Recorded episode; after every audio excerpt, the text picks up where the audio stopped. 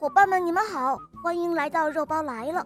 今天的故事是吕莫西小朋友点播的，我们来听听他的声音吧。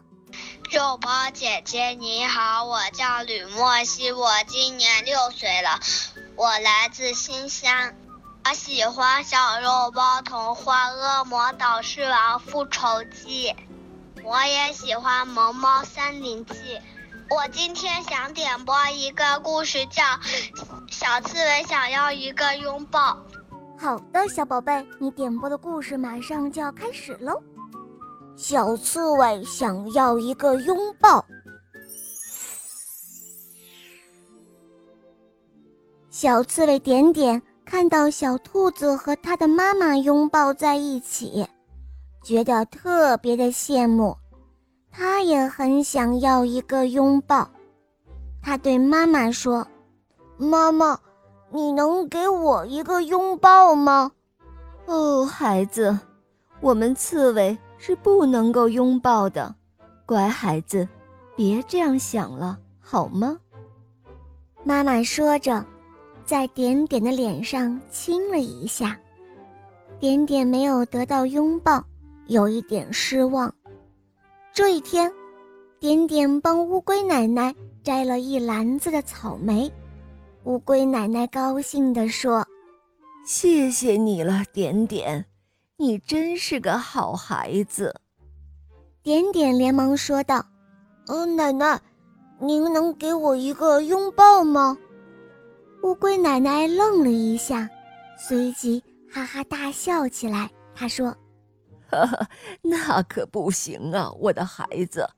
虽然我有硬硬的壳，不怕你的针扎我，但我的胳膊可是怕扎的哟。就让我的手拥抱一下你的手吧，好吗？乌龟奶奶说着，用她的大手紧紧地握住了点点的小手。可是。点点还是觉得不满足，他往家里走的时候，遇到了问路的豪猪先生。你好啊，小朋友，请问，去森林湖小区怎么走啊？能告诉我吗？点点立刻把豪猪先生带去了。哎呀，谢谢你了，小朋友。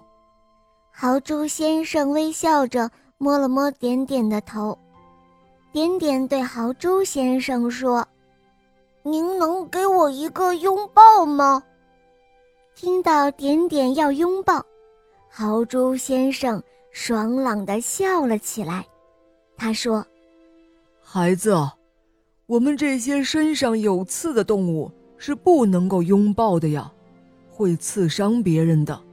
这样吧，让我的鼻子拥抱一下你的鼻子吧。”豪猪先生说着，弯下了腰，亲昵地碰了碰点点的小鼻子，点点扑哧一下就乐了。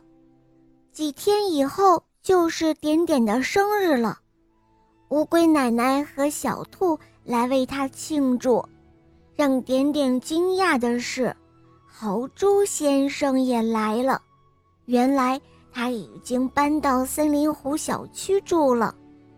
乌龟奶奶用脸拥抱了点点的脸，小兔用它的手拥抱了点点的手，豪猪先生用鼻子拥抱了点点的鼻子，爸爸妈妈用嘴巴拥抱了点点的脸。